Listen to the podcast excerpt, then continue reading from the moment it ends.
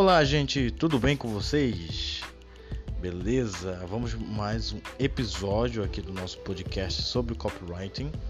Uh, para quem não me conhece, para quem está vendo esse podcast pela primeira vez, meu nome é William Magalhães, sou copywriter profissional, trabalho junto com a MR Lançamentos do Marcelo Braguion e hoje eu quero falar sobre, com você, com você, sobre como gerar ideias lucrativas para o seu negócio.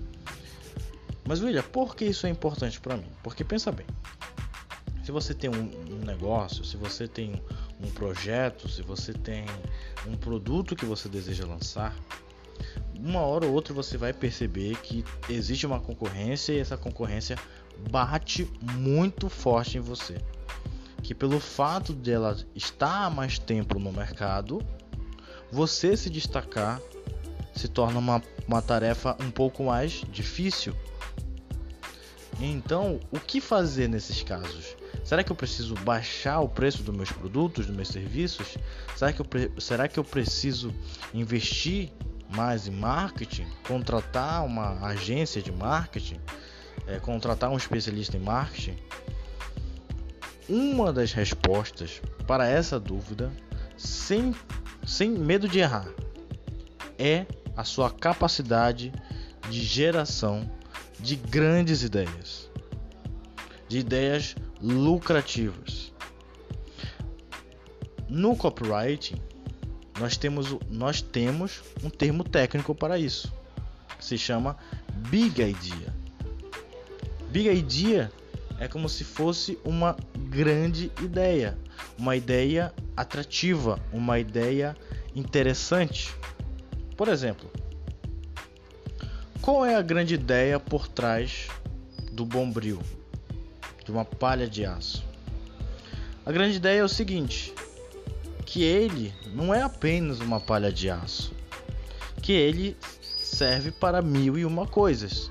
Tanto é que o jargão da empresa é mil e uma utilidades.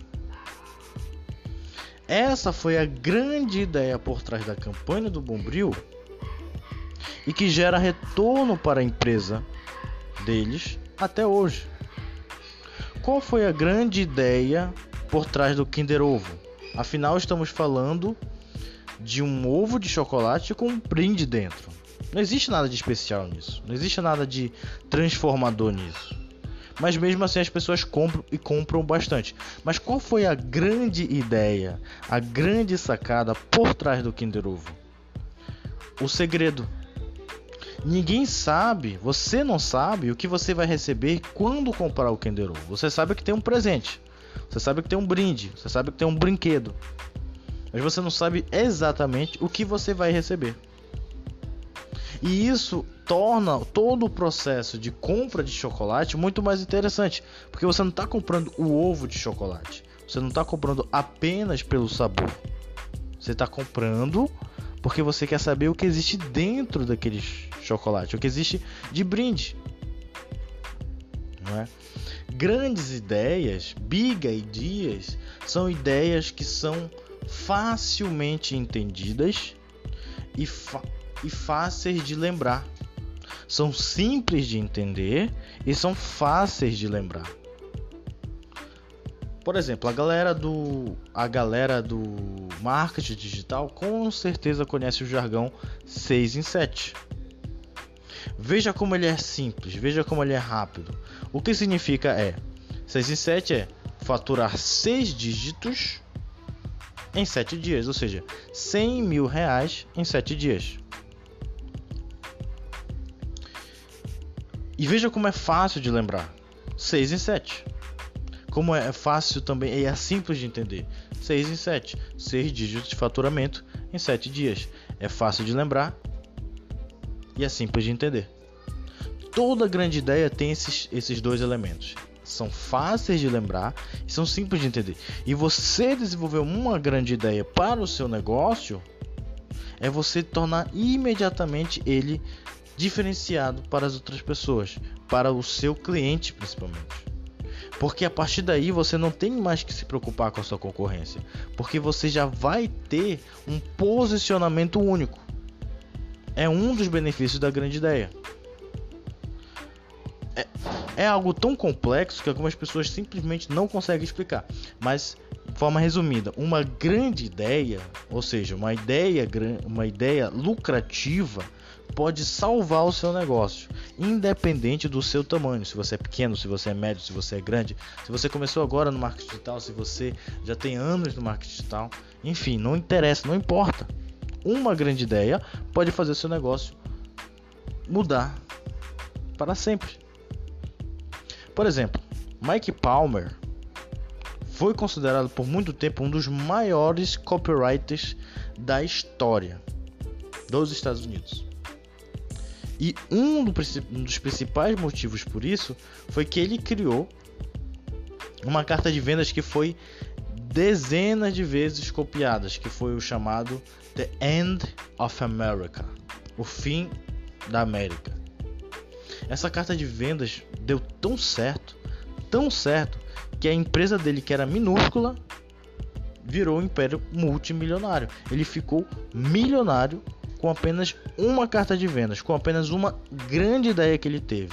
Porque basicamente ele estava prevendo que uma mudança de governo poderia ocasionar uma série de consequências para o país, e essa série de consequências poderia por fim a economia norte-americana. Essa foi a previsão dele. E essa ideia é, causou tanto impacto nas pessoas, é, vendeu tanto, que tornou ele multimilionário. Da mesma forma, a pessoa que criou o Kinder Ovo, ela deve ter pensado assim: como é que eu faço para as pessoas quererem o meu chocolate, o meu brinde, sem precisar aumentar meus custos em marketing, em vendas, em força de vendas. Ela teve a ideia de criar um novo tipo de estratégia, que foi o que? Colocar um brinde dentro do chocolate. E toda a ambientação do Kinder Ovo é para isso. Você não está interessado no chocolate, você está interessado no brinde dentro do Kinder Ovo.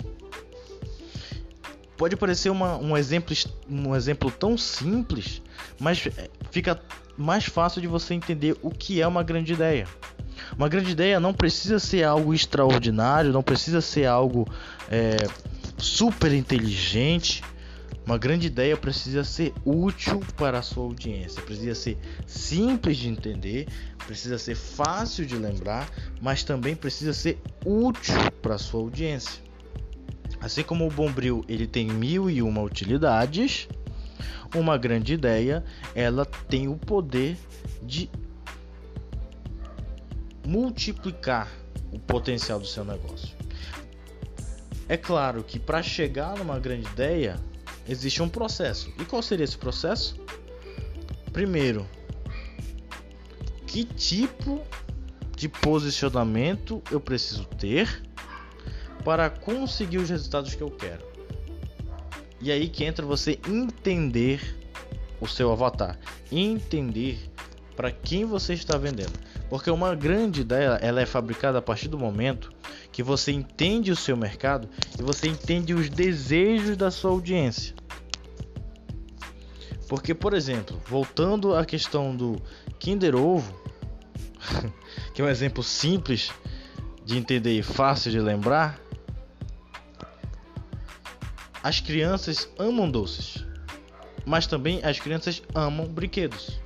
E quando você une o desejo pela praticidade de ter um Kinder Ovo, também ganhar um presente e também se deliciar com um, delici com um chocolate saboroso, você tem aí uma grande ideia de que é um produto que é útil para a audiência dele ou para o público-alvo, que são as crianças. É fácil de lembrar o que é um Kinder Ovo, afinal, Kinder Ovo é um nome espetacular, você lembra rápido, fácil de lembrar. E simples de entender, é um ovo, é um ovinho de chocolate que tem um brinde dentro, um brinde dentro. Pronto, acabou. Isso foi a grande ideia, mas principalmente porque foi útil para a audiência. Quem era a audiência? Quem era o público-alvo? Eram as crianças. E essas crianças, o que, que a criança gosta? De doce, de brinquedo. E é isso. E é isso. Agora, quando você fala, por exemplo, de uma agência de marketing, como é que eu gero uma grande ideia para uma agência de marketing? Quem está me ouvindo agora, se não for uma agência de marketing, talvez não se interesse tanto. Mas vamos dizer que quem está me ouvindo agora tenha uma agência de marketing. Como é que eu faria para gerar uma grande ideia para minha agência? Quais são os desejos do seu nicho, do seu avatar que você pode explorar? E quais são as soluções no mercado hoje que seu avatar encontra, mas que não tem tido, não tem tido efeito desejado para ele? Por exemplo, como é que a Empíricos se posicionou como agente financeiro? Ela se posicionou da seguinte forma: nós levamos, nós levamos